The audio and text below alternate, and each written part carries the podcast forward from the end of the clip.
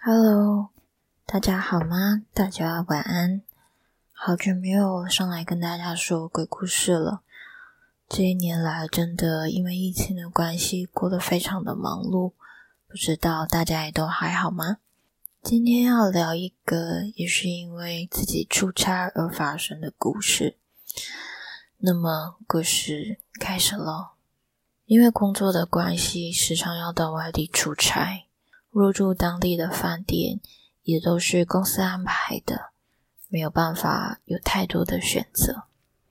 那一次是来到了南部的一个酒店，说实在的，还是蛮知名的酒店呢。在房门口礼貌的敲了敲门，说声打扰了，我就进房了。客房里面不是很大，但这并不是主要让我不舒服的原因，而是南部的天气。大家也都知道的，通常都是艳阳高照，没有一丝白云的蓝天。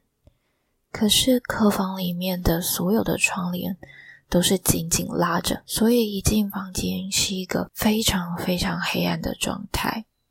而拉开窗帘了之后，才显得这个房间明亮了许多。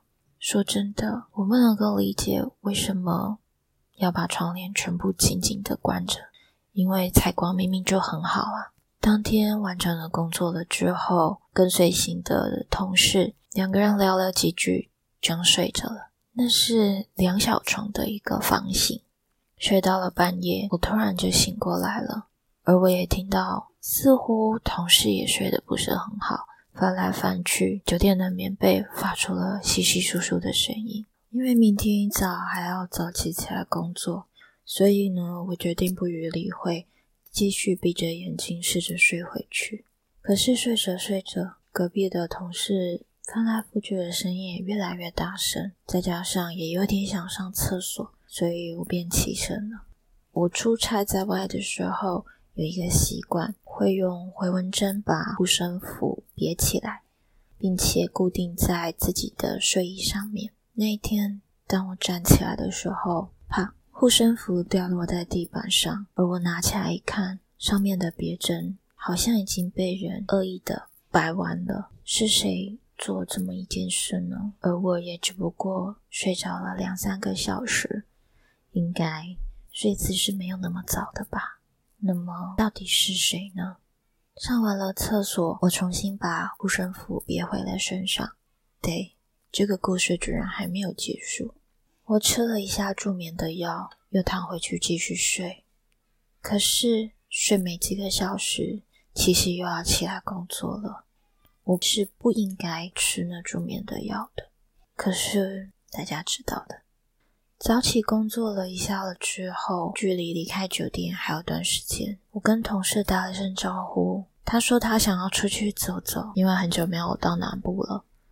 我就跟他说：“那我就留在房间补眠吧。”他很贴心的就帮我把窗帘全部全部的都拉上了。不得不说，这酒店的窗帘遮光效果实在太好了，房间里面宛若就像黑夜一样的暗，昏昏沉沉，再加上助眠药，还有一点药效吧，我就半梦半醒着睡了。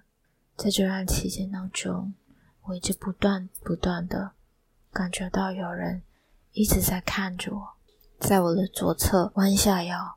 看着我，可是我的左侧其实是没有任何空间可以让人站在那里的。半梦半醒了大概半个多小时，我就起来打理自己，准备要离开酒店。过没多久，同事也跟着回来了，我们就顺利的结束了这次工作，一起离开。在车上，他也才跟我说，为什么他睡得不好，因为一直有人在他的耳边说着：“这是我的。”